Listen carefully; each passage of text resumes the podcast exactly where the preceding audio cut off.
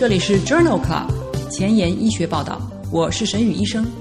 每周五天，每天半小时，是讨论最新的顶尖专科文献，介绍给感兴趣的同行们。Journal Club 是双周刊，分十个专科话题，这一周五天分别是心脏科、呼吸科、消化科、神经科和内分泌科。别忘了关注公众号，订阅我们的节目哦。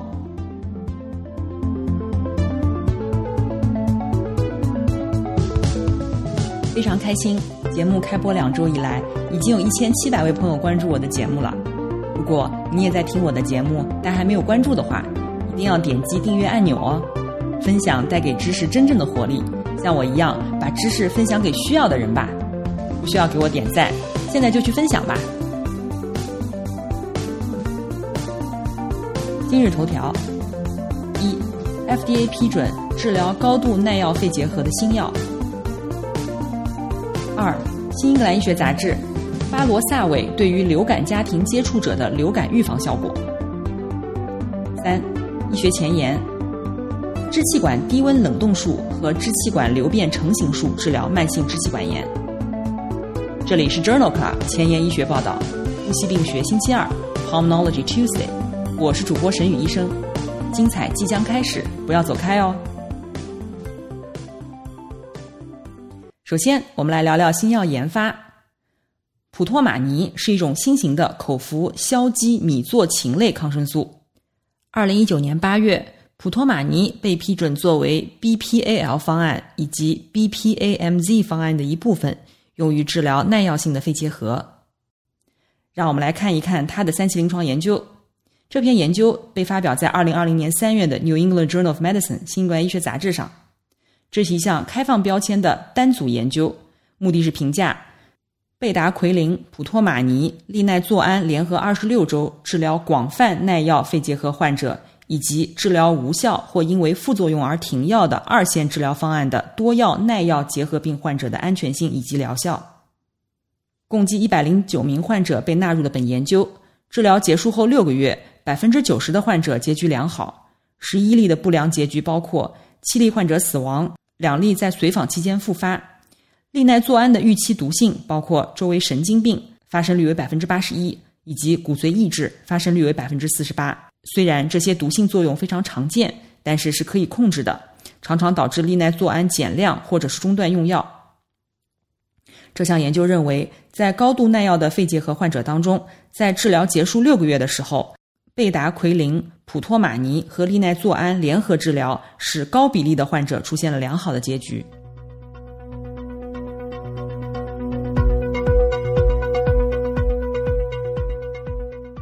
又到了流行性感冒的流行季了。今天的临床实践，我们来聊聊流行性感冒。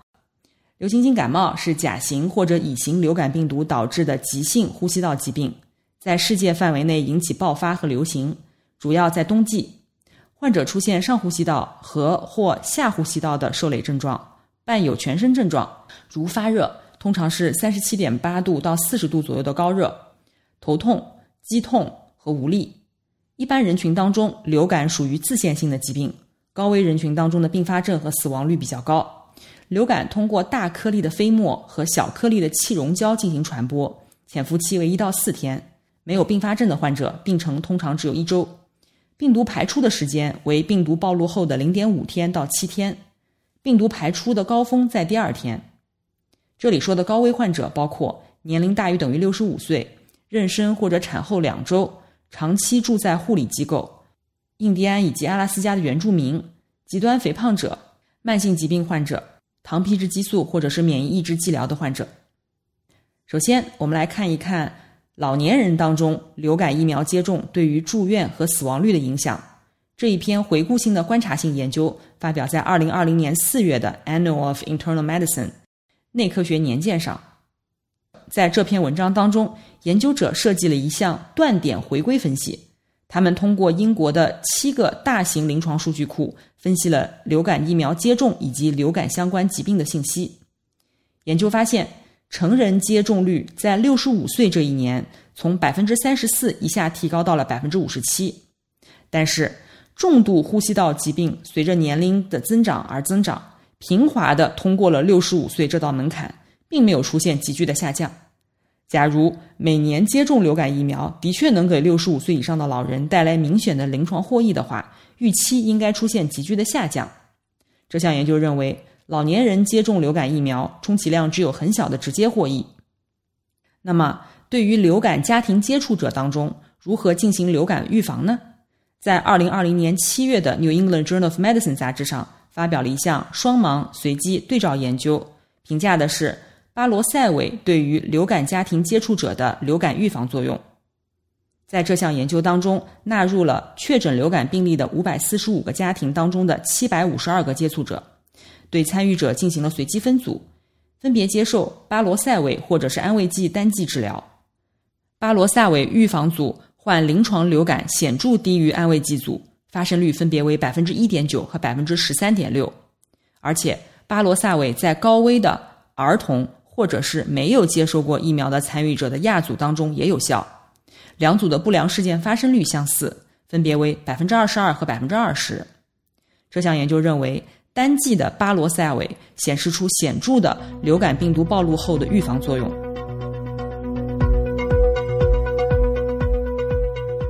那么，我们再聊一聊流感的治疗。流感的治疗主要是抗病毒治疗，包括神经氨酸酶抑制剂，比如。奥司他韦、帕拉米韦，流感病毒 Cap 依赖性核酸内切酶选择性抑制剂，比如巴罗萨韦，还有金刚烷胺类抗病毒药物，比如金刚烷胺和金刚乙胺。在临床实际操作当中，我们经常遇到流感样的疾病，但是流感尚未确诊。那么，对于流感样疾病的患者，直接加用奥司他韦的疗效如何呢？在《Lancet》柳叶刀杂志上，二零二零年一月发表了一个开放标签的随机对照研究。在这项研究当中，纳入了三千两百名参与者，这些参与者在起病的时候都表现为流感样疾病，其中有一半的患者最终证实感染了流感。这项研究的目的是把奥司他韦抗病毒治疗放在常规的初级护理当中，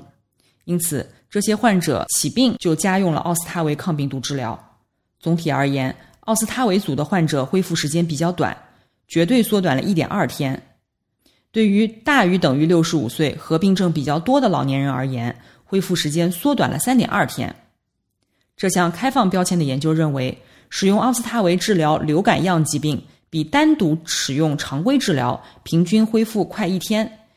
特别是对于年龄大、合并症多、症状重的老年人而言，恢复可以提前两到三天。那么，在治疗流感患者的时候，除了抗病毒治疗以外，静脉注射免疫球蛋白是否有临床获益呢？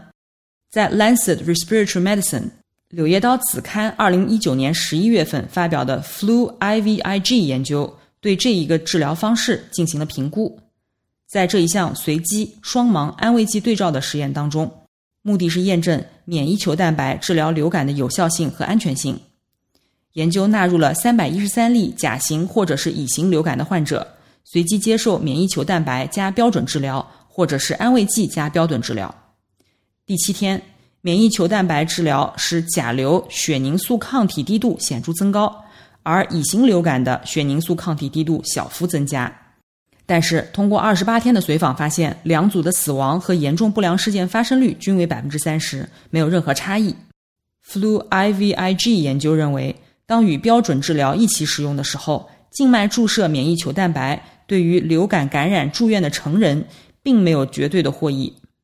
那么，在严重甲型流感患者当中，免疫血浆治疗是否有用呢？这样一项三期临床研究发表在二零一九年十一月的《Lancet Respiratory Medicine》杂志上。这篇研究题为 IRC 零零五。这项三期临床研究纳入了。六天以内发病的甲型流感患者两百人，其中成人一百七十七人，儿童二十三人。随机分组接受高低度的血浆或者是低低度的血浆，随访二十八天。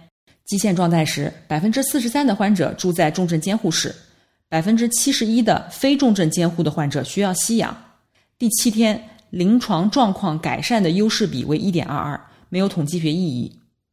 高低度组当中，百分之三十五以及低低度组当中的百分之三十二发生了不良事件，两组发生急性呼吸窘迫综合症的比例均为百分之四。这项 IRC 零零五研究认为，治疗甲型流感，高低度抗流感血浆与非免疫血浆比，并没有显示出显著的益处。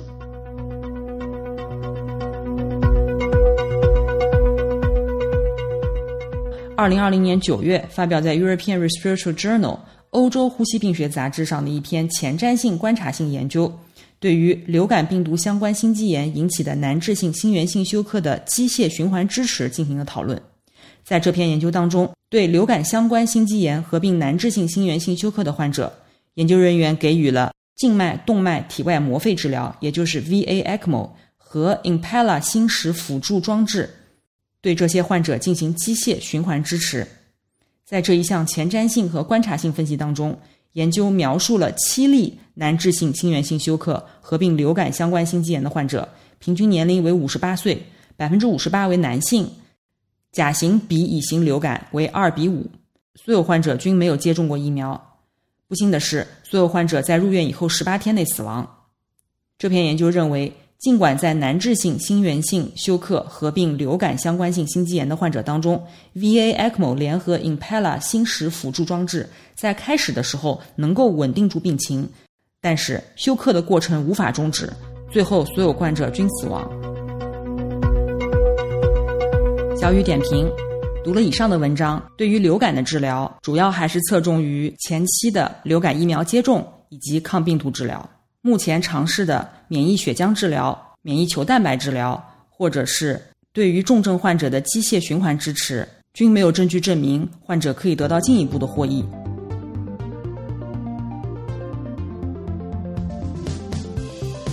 英文不好，找医学文献如大海捞针，没有头绪吗？每天半小时，我把文献精华翻译成中文带给你。工作太忙。没时间看研究进展，导致写课题没有 idea 吗？每周五天，我只和你讨论最新最好的临床研究。Journal Club 前沿医学报道，拉近科研和临床的距离。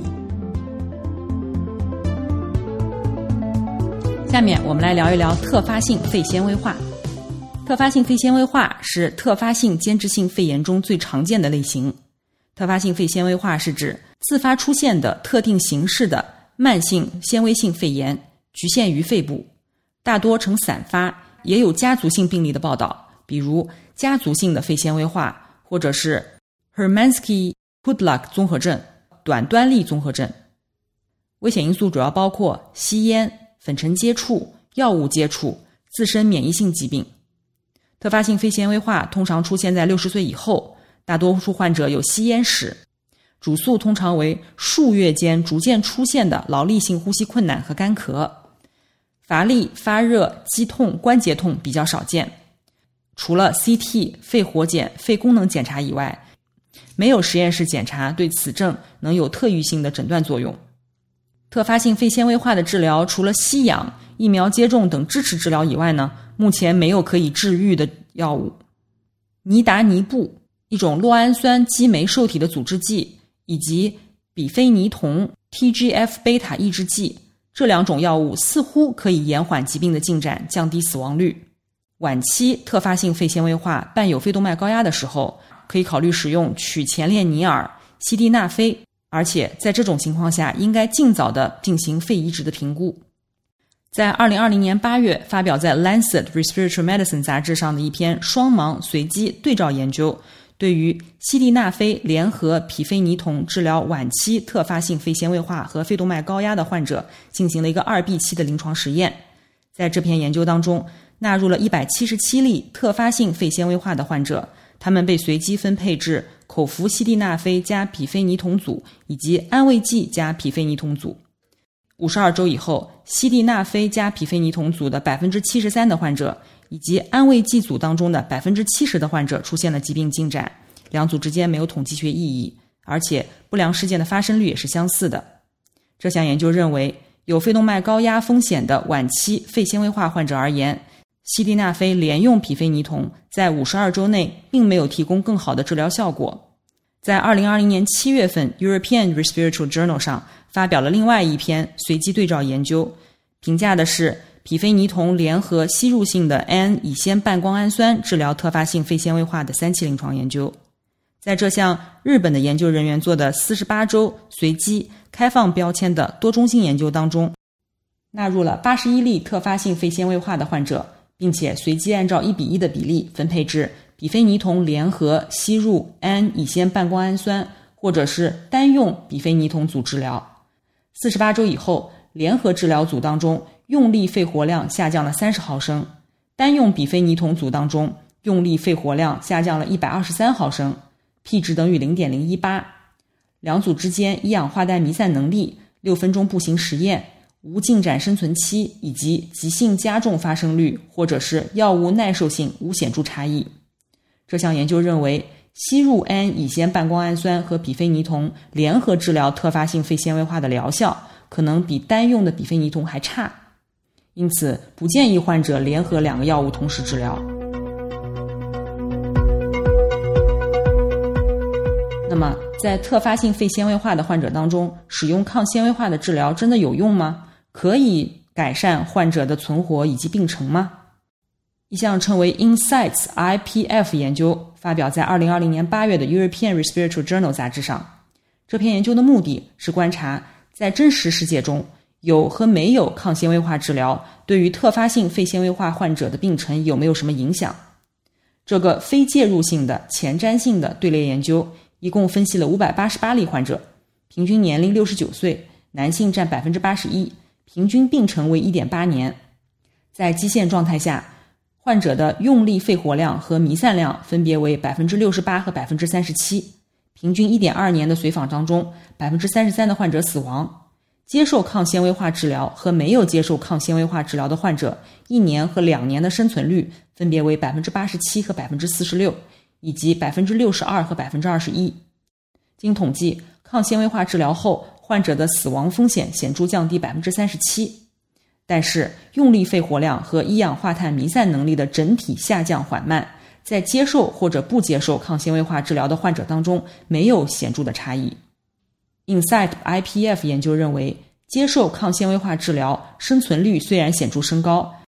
但是。患者的肺功能参数的疾病进展的过程是相似的，这表明在临床实践当中，尽管肺功能参数稳定，特发性肺纤维化的患者过早死亡最终还是会发生。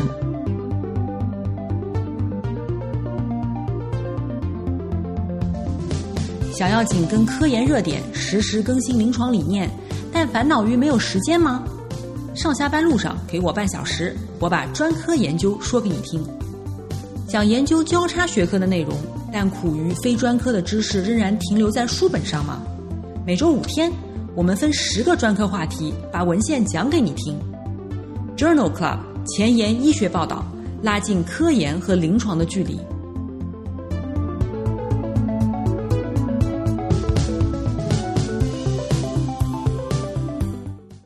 在上一期呼吸科星期二的前沿医学板块当中呢，和大家聊了支气管热成型术治疗重症哮喘。今天我们来和大家聊一聊另外两项治疗慢性支气管炎、慢性阻塞性肺病的支气管镜技术。第一项称为支气管低温冷冻术。目前呢，没有干预措施可以对抗慢性支气管炎患者的气道上皮化生和粘液高分泌状态。低温冷冻术也称为 MCS，是一种尚在研究阶段的治疗手段。这项治疗手段将液氮输送到气管支气管气道中，消融异常上皮，促进健康的黏膜再生。在二零二零年七月发表在 European Respiratory Journal 上的一篇前瞻性的可行性研究，对于低温冷冻术治疗 COPD 的患者的可行性、有效性、安全性进行了评价。在研究当中，招募了三十五例患者。其中男性为十九例，年龄四十七到七十六岁。根据 GO 的分级，一级有三例，二级有三例，三级有二十二例。其中三十四例患者完成了三次治疗，每次治疗平均三十四分钟，间隔四到六周。最终有一例患者退出。三个月以后，患者的临床症状改善，圣乔治呼吸问卷评分增加了六点四分，COPD 评估测试下降了三点八。Leicester 咳嗽问卷增加了二十一点六分，而且这种改善持续六到九个月。在十二个月的随访当中，有十四例患者出现了严重不良事件，没有发生设备或者是程序相关的不良事件。这篇前瞻性、可行性的研究认为，低温冷冻术治疗慢性支气管炎是安全可行的，并且可以在多个维度改善临床症状。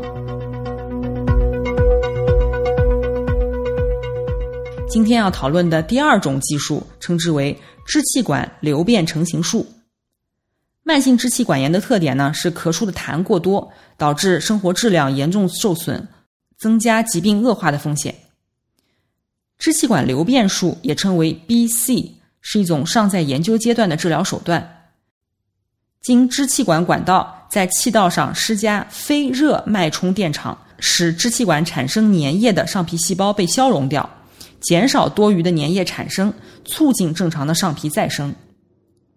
美国《呼吸与重症医学杂志》上发表的这篇文章纳入了两项对照研究，目的是评价支气管瘤变成型术治疗慢性支气管炎的十二个月的临床疗效。